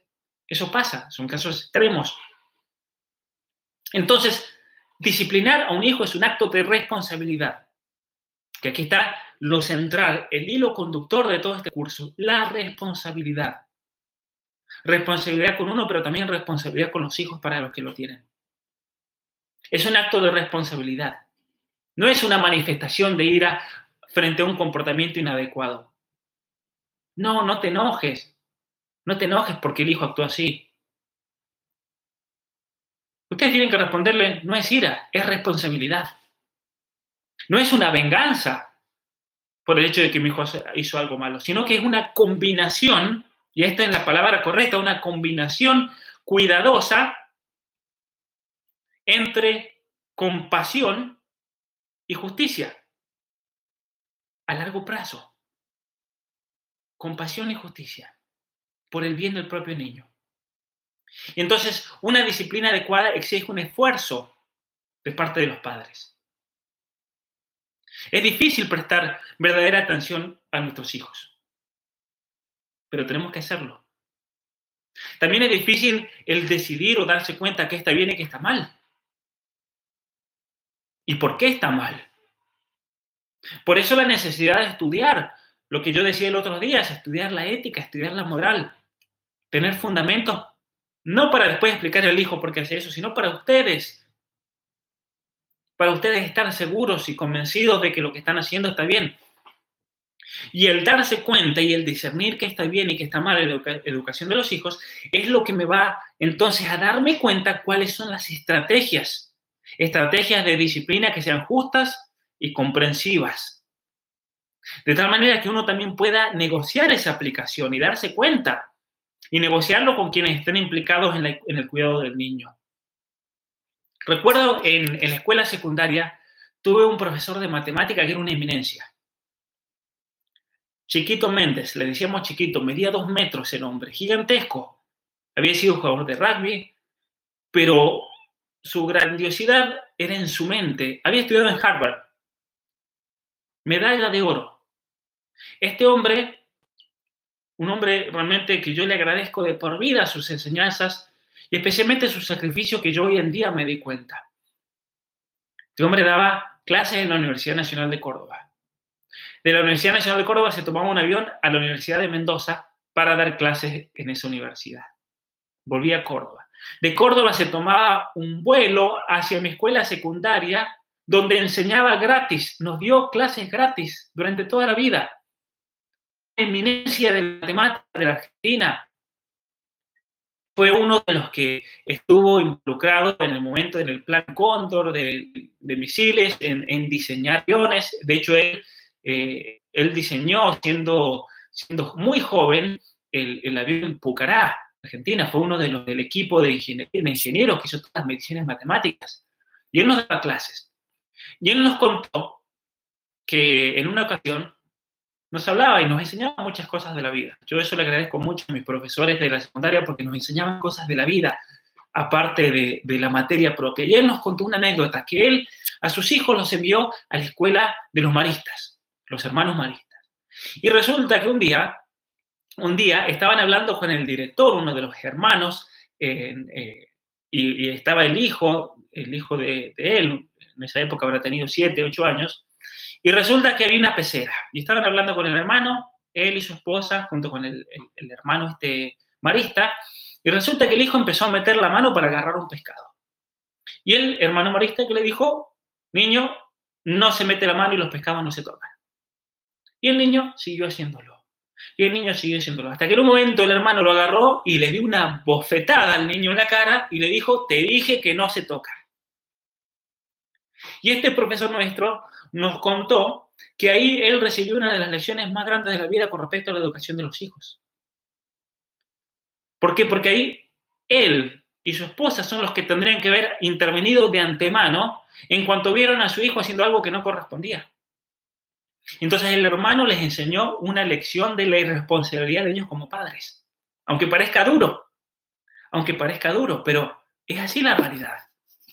No tenemos que dejar hacer a nuestros niños cosas que nos haga detestarlos a ellos o que haga que la sociedad los deteste. Este matrimonio dejó que el niño siga haciendo algo que detestó a otra persona, porque iba en contra de las normas sociales, por así decir. Entonces tenemos que formular estrategias de disciplina que sean justas y comprensivas junto con, el esposo, con la esposa. Y como consecuencia de esta combinación de responsabilidad y dificultad, uno tiene que, que estar abierto a cualquier tipo de contribución que nos haga entender, que nos haga entender que el imponer limitaciones en nuestros niños puede ser positivo. Así como también puede ser negativo, por eso también hay que hablarlo.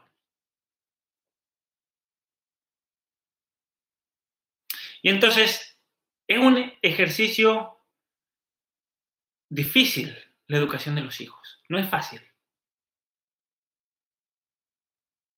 Asumimos muchas veces erróneamente que el imponer reglas inhibirán de forma irremediable a nuestros niños, que vamos a eliminar esa creatividad ilimitada, esa creatividad intrínseca de nuestros hijos, cuando en definitiva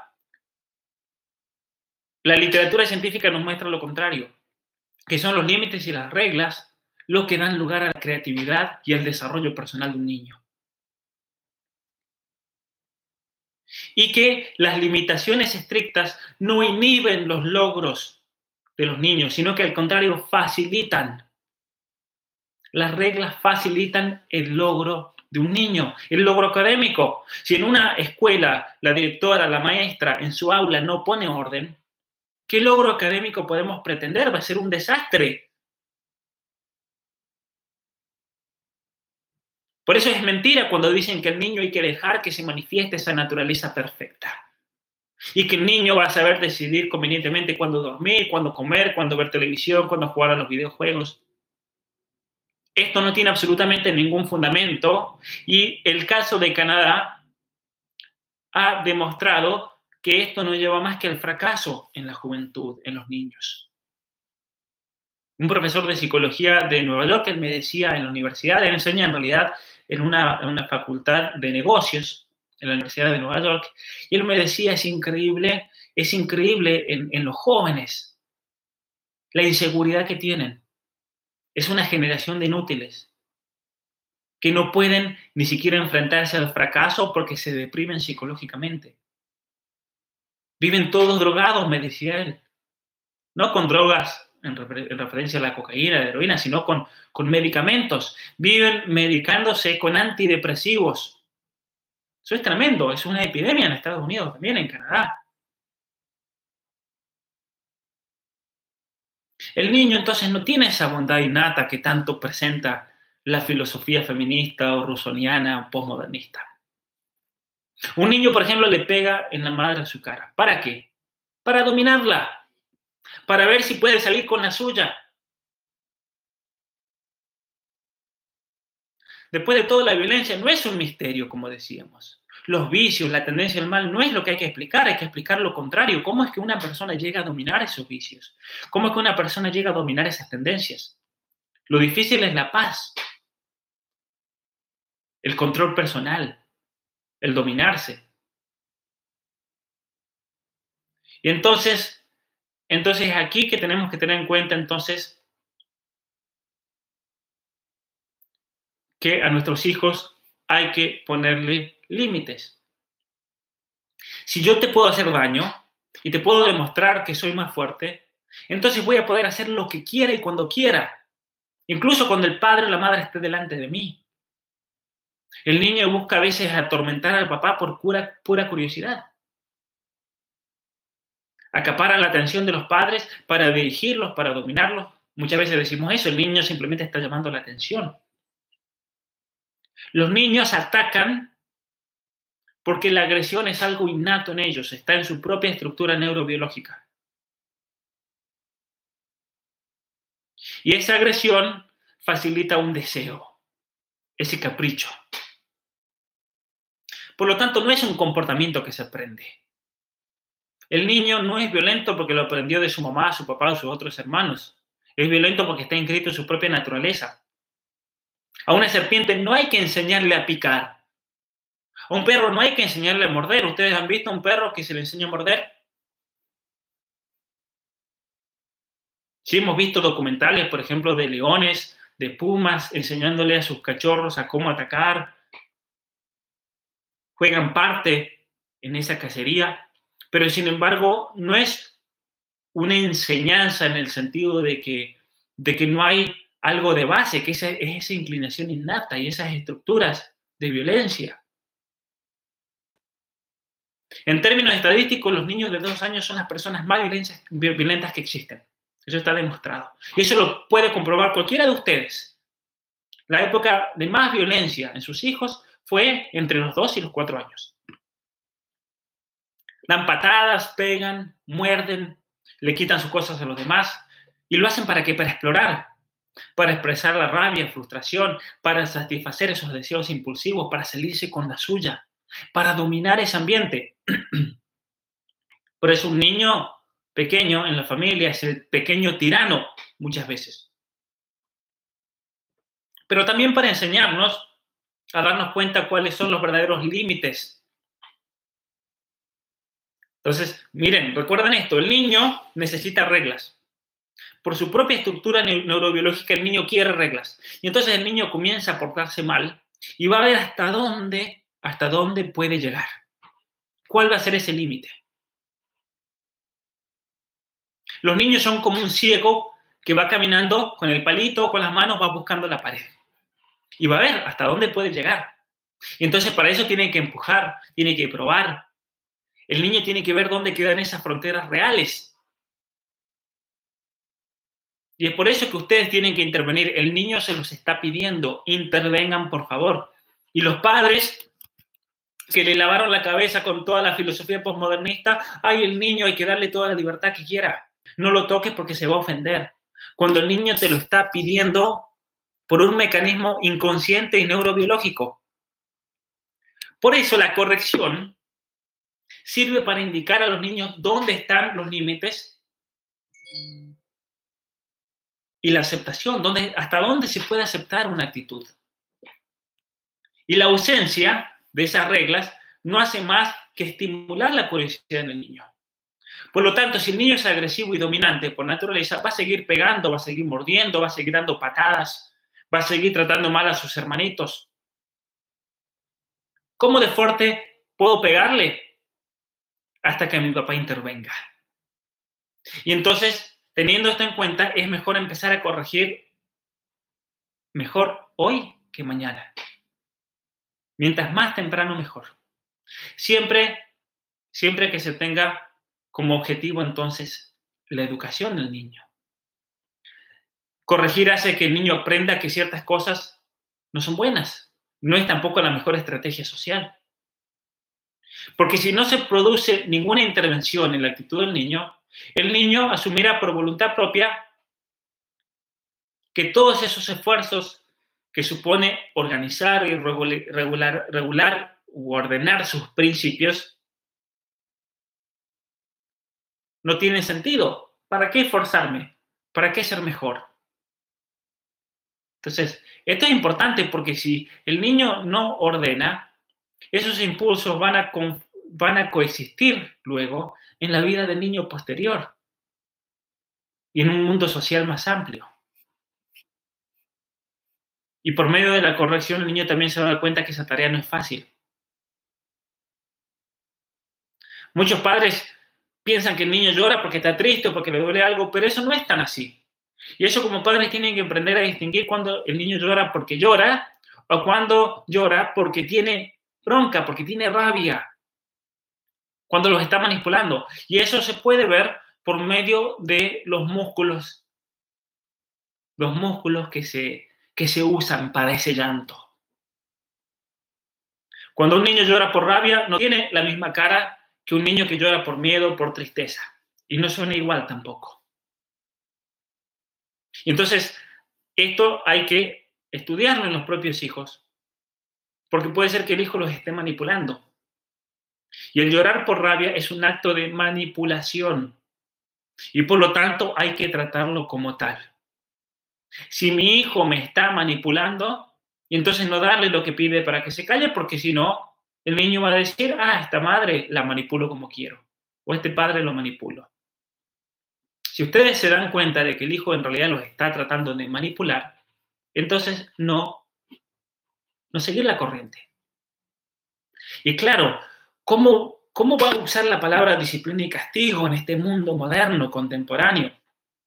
A los padres les aterroriza escuchar esto.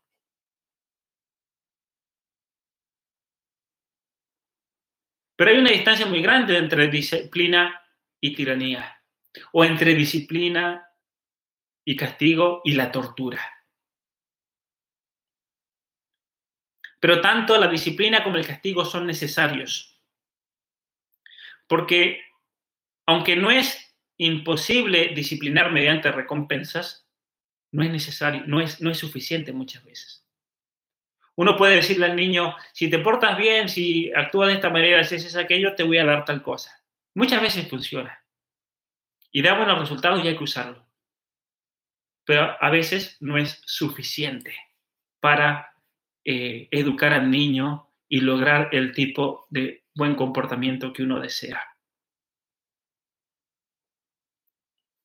Es importante intervenir e ir moldeando, moldeando lo que ese niño necesita. Y para eso tenemos que usar las emociones negativas, no solamente las positivas. Las emociones negativas, por muy desagradables que resulten, nos protegen. Muchas veces sentimos dolor, miedo, vergüenza, asco, y eso nos evita sufrir daños. De hecho, por ejemplo, sentimos más emoción negativa ante una pérdida de un valor determinado que la positiva, que podríamos experimentar si conseguimos algo de ese mismo valor. Entonces el dolor muchas veces es más contundente que el placer. Y las emociones, tanto las positivas como las negativas, presentan dos variantes apropiadamente diferenciadas. La satisfacción, por ejemplo, una emoción eh, positiva, el reconocer que el niño hizo algo bien, el premiarlo, le señala al niño que lo que hizo estaba bien. Entonces, para eso se usan las emociones positivas. Pero las negativas nos hace sufrir, el dolor nos hace sufrir para enseñarnos que lo que hice estaba mal. De tal manera que no repitamos esas acciones que nos hicieron daño a nivel personal. Por ejemplo, yo jugaba con fuego, me quemé. Y entonces ese dolor me enseña que tengo que tener cuidado con el fuego. Y estas emociones, tanto positivas como negativas, tienen que equilibrarse unas con las otras. Y tenemos que evaluarlos para cada contexto particular. Porque son necesarias para incluso poder vivir en esta vida. Y entonces como padres tienen que saber medir de qué modo positivo vamos a corregir a nuestros hijos. Es decir, premiando muchas veces es corrección, aunque no hay un elemento de agresión. O muchas veces tenemos que corregirlos de manera negativa, ir usando esas emociones. Por eso si dejamos de usar estas herramientas a nuestro alcance, le vamos a hacer un mal a nuestros hijos. Y los niños nunca alcanzarían la madurez si ese comportamiento no se moldease también por la ayuda de sus padres. ¿Por qué hay tantos jóvenes inmaduros hoy en día? no solamente echémosle la culpa al feminismo, al posmodernismo, a la educación, sino también a padres despreocupados.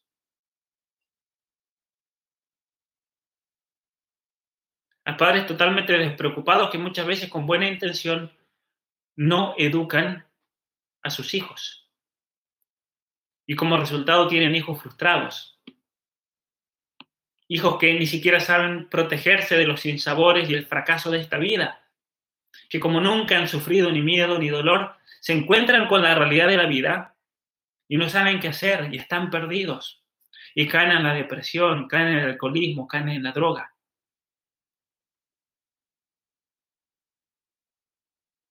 ¿Cuántos niños hay que no han aprendido a compartir?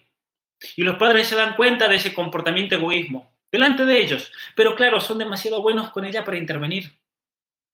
Y en realidad lo que están haciendo es negarse a prestar atención y admitir lo que está ocurriendo y no querer tomar las acciones necesarias para actuar como deberían actuar. Porque claro, cuesta más. Y eso les molesta ver el egoísmo en la hija, pero lo tapan y fingen como si todo estuviese bien. Pero no, no está bien. Porque esta niña entonces va a crecer en un egoísmo que el día de mañana cuando intente hacer amigos no lo va a hacer.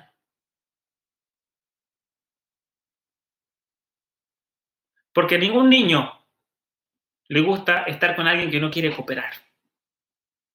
Y entonces se van a pelear con ella y se van a ir con otra persona con la cual pueden jugar de manera fácil. En los niños no hay nada peor que el niño egoísta. Y entonces el niño egoísta queda de lado, queda relegado. ¿Y qué va a pasar con esa niña? Como sus padres no la, corrigieron con respecto a ese egoísmo, esa niña va a crecer sola, se va a sentir rechazada.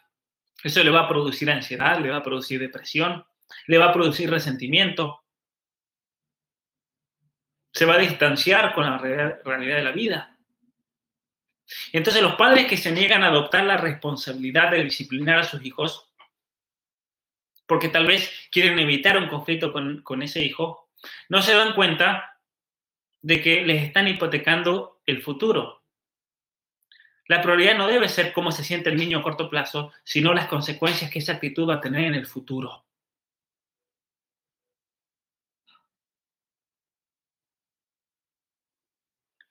Por eso es importante entonces, es importante el ser muy conscientes con la educación de los hijos. Ahora, no imponer demasiadas normas, tampoco, y no ir al otro extremo.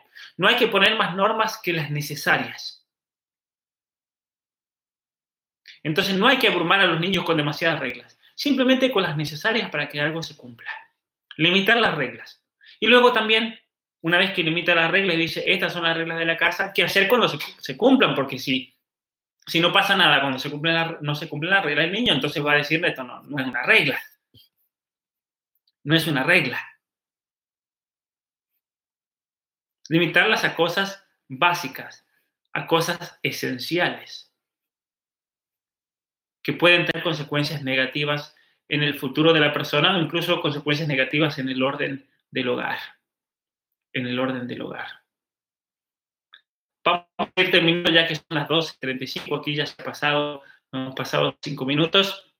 Vamos a hacer un sumario de principios que también menciona John Peterson en el, en el libro. Poner principios, orden, reglas, pero que sean limitados, solamente los necesarios. Luego, cuando hay que castigar, utilizar la fuerza mínima necesaria. Es decir, hay que castigar, sí, pero con lo mínimo necesario. No hay que sobrepasarse tampoco. Castigar con lo suficiente para que el niño aprenda. En tercer lugar, recordar que los padres deben actuar en conjunto. Son padre y madre. Y por eso exige muchos esfuerzos y es muy agotador el crear un niño. Y por eso es común a veces equivocarse. Pero para evitar el equivocarse se tienen que complementar tanto el papá como la mamá. De ahí, por ejemplo, la importancia entonces de que la familia esté bien conformada por un padre y una madre. Es una gran mentira lo que nos quiere hacer creer el posmodernismo que hay distintos tipos de familia. No, señores, familia hay una sola, la familia del papá y la mamá bien constituida. Y tal vez por alguna situación en la vida no podamos vivir en esa situación uno lo entiende, porque cuántas madres solteras que luchan con mucho coraje, cansadas, que dan todo por sus hijos porque han escapado de una relación marcada por la violencia. Está bien que se escaparon porque hubiera sido peor si hubieran quedado en esa situación. Pero eso no significa que tengamos que, que fingir que todas las composiciones familiares son iguales. No son. Y esto es indiscutible. Y eso una madre soltera también lo tiene que tener en cuenta porque eso va a explicar también el por qué a veces no puede hacer todo lo que ella quiere. Porque falta ese elemento del padre. O el padre que está solo con sus hijos y no tiene la madre. Entonces, limitar las reglas a las necesarias, castigar, pero con lo mínimo de fuerza necesario. En tercer lugar, esto tiene que ser un trabajo en conjunto del papá y la mamá. Y el cuarto principio, el cuarto principio los padres se tienen que conocer a sí mismos también, para no actuar por venganza, por arrogancia, por rencor. Muchas veces nosotros castigamos a nuestros hijos por rencor, por cólera, nos desahogamos con ellos. Nadie se propone ser un pésimo padre o una pésima madre. Obviamente. Pero todo el tiempo tenemos ejemplos de malas prácticas en la crianza de nuestros hijos. Y entonces ver de qué manera yo estoy siendo un mal padre tal vez. O de qué manera en mi vida diaria yo estoy siendo una, una mala madre. Y finalmente, entonces, limitar las reglas. castigar cuando se, se rompan, pero con el mínimo castigo necesario. Tercero, es un trabajo de padre y madre. Cuarto, preguntarme de qué manera estoy siendo buen padre o mala madre, eh, buen padre buena madre, de qué manera estoy siendo un mal padre y mala madre. Y finalmente, darme cuenta que el niño criándose en mi familia es un modelo pequeño de lo que va a ser el mundo real en el futuro. Y, por eso el padre y la madre tienen que representar lo que el niño se va a encontrar en el futuro. Por eso no tengan miedo en privar a sus hijos de situaciones, de que sufran, de que lloren. Porque el día de mañana, cuando se tengan que enfrentar a una situación así inevitable, al menos van a poder dominar esas emociones. Y si no las dominan ahora en la casa, es muy difícil que las domine cuando tengan 25, 30, 40 años. Y recuerden, ustedes a su hijo no les tienen que asegurar la felicidad. Les tienen que asegurar el que tengan todos los medios para crecer emocionalmente, para madurar, para dominar esas emociones, para dominar ese pequeño monstruo que está ahí en cada hijo. Y por lo tanto, la obligación primordial de un padre es conseguir que los hijos sean socialmente deseables. Hijas hijas que sean deseables por un buen hombre, varones que sean deseables por una buena mujer. La sociabilidad, porque solamente eso es que a sus hijos les va a dar las oportunidades que necesitan, el amor que necesitan y la seguridad que necesitan consigo mismo para sobrevivir. Entonces, ustedes quieren a sus hijos. Y si los actos de sus hijos hacen que dejen de quererlos, Fíjense el efecto que eso va a tener, si son sus hijos, el efecto que va a tener en otras personas. Por eso es mejor enseñarle a nuestros niños qué está bien y qué está mal, que dejar que esos niños se desarrollen como quieran y sean unos fracasados en el futuro. Por eso es importante tener en claro estos principios porque nos van a ayudar a tener disciplina e indulgencia misericordia y justicia, que favorezca especialmente la forma como se desarrollan psicológica y socialmente cada uno de sus hijos. Hay que tener reglas claras en la casa y una disciplina apropiada para que el niño también la cumpla. Porque no se puede pretender, por ejemplo, no vamos a ver tanta televisión, pero después el papá se la pase viendo televisión. Porque eso rompe ese orden. Al hijo no le pueden hacer mejor regalo ustedes en esta vida que unos padres responsables y valientes. Padres que den todo por sus hijos, pero con responsabilidad. Con responsabilidad. Voy a, voy a, tomar nota, debido a la hora, voy a tomar nota con respecto a todas las preguntas que, que han, hecho, han hecho aquí Obviamente que en muchas de las preguntas son tan profundas que exigen de un libro entero, que es lo que vengo trabajando con respecto a, los hijos, eh, con respecto a la educación de sus hijos.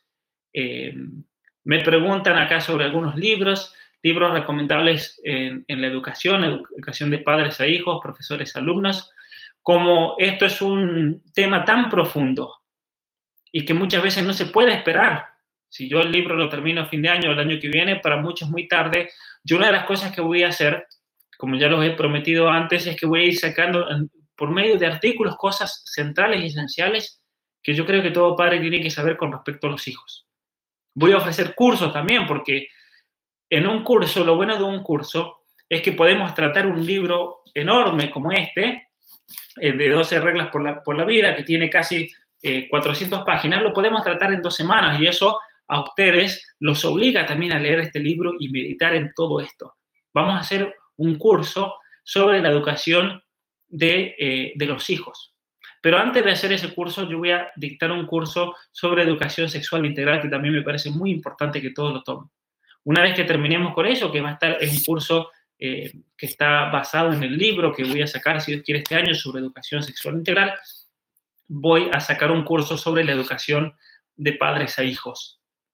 Entonces yo los invito a todos a participar, a participar de estos, de estos, de estos cursos. Muy bien, voy a tomar nota de todas estas preguntas, no se preocupen que si no las respondo ahora, las voy a responder en las próximas sesiones, las voy a responder con, con artículos algunas, porque hay varias preguntas que me han enviado ustedes que son tan interesantes que yo creo que merecen todo un artículo, que lo voy a, lo voy a ir publicando. Muy bien, otra cosa, a todos los que están viendo esta sesión, ya sea ahora en directo o más tarde, si le pueden dar me gusta también aquí. Yo sé que este curso lo están tomando alrededor de mil personas, así que gracias a todos por, por eh, ese deseo de aprender, de ser más responsables, de salir de este caos, de ordenar la propia vida, que va a tener un efecto muy grande en cada uno, espero personalmente, pero también en aquellos que nos rodean, en nuestras familias, en nuestros esposos, nuestras esposas. Hay que realizar un esfuerzo grande para ser la mejor persona que podamos ser cada día. Eso tiene que ser el, el, el, centro de nuestra atención diaria, porque eso es lo que nos va a dar sentido, eso es lo que nos va a librar de la desesperación, de la ansiedad característica de este mundo. Eso nos va a poder incluso para el que sea cristiano ayudar a cumplir mejor nuestra fe, ser perfectos como mi Padre Celestial es perfecto. ¿Cuáles son las cosas que tengo que hacer en mi vida diaria, aquí y ahora, en este concreto de mi vida, para ser un mejor padre, para ser una mejor madre? Tal vez estoy en una situación familiar, matrimonial, que me va a exigir muchísimo porque estoy sola. ¿Cuántas mujeres que dicen mi esposo no me ayuda? ¿O cuántos esposos también Muchos de ustedes que me escriben me dicen, mi, mi esposa está ideologizada, mi esposa no entiende por qué, mi esposa ha sido convencida por las teorías de género, por las teorías feministas, por el marxismo. Eso pasa y son situaciones muy difíciles. ¿Cuántos de ustedes que están viviendo solos por situaciones de la vida? Porque en un momento de la vida se dieron cuenta de que si seguían en esa situación matrimonial, el daño en sus hijos iba a ser peor que si los tuviesen que educar solos, con todo lo negativo y con todas las deficiencias que eso tiene. Porque a veces hay que elegir el mal menor, el mal menor. Y a veces fueron situaciones que, van más allá de nuestras fuerzas y por eso tenemos que, saber de que no están solas, de que, de que Dios también es grande y Dios puede suplir esas deficiencias de la vida, esas deficiencias que, que, que nosotros de ninguna manera podamos suplir. Uno tiene que tener esperanza. Y también los invito a todos aquellos que, quieran donar por este curso, yo les agradezco enormemente. A aquellos que donen se les va a enviar el material del curso, se les va a dar un certificado, un diploma. Les pido mil disculpas que este fin de semana yo les había prometido enviarles las pautas para el trabajo práctico, para aquellos que quieran obtener el certificado, el diploma. Lo voy a hacer eh, cuanto antes, si puedo, lo hago esta noche, pero va a ser un trabajo eh, muy sencillo que yo creo les va a servir muy, mucho a todos ustedes, incluso a aquellos que no quieran el diploma o que no puedan donar, que lo quieran hacer más adelante, si quieren hacer el trabajo en conjunto, también lo pueden hacer. Me mandan un mensaje de WhatsApp, me mandan su email y yo les envío eh, a su email el trabajo práctico porque yo creo que les va a hacer mucho bien personalmente, de que se sienten, de que analicen, de que revean su vida para de esta manera ver de qué manera podemos salir de esa victimización de la cual estamos todos siempre ahí tentados, cómo podemos mejorar en la responsabilidad personal, cómo podemos mejorar en la vida de cada uno siguiendo las 12 reglas para la vida que estamos viendo.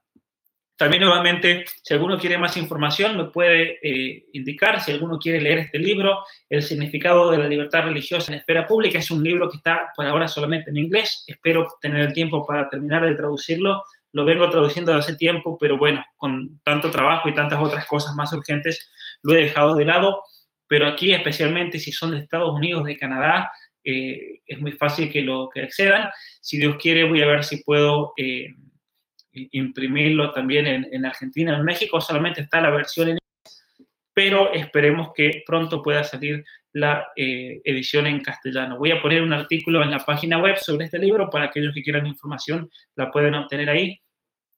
Muchas gracias a todos, que tengan un buen día y nos vemos mañana a la misma hora si Dios quiere. Cuídense mucho. Chao, chao.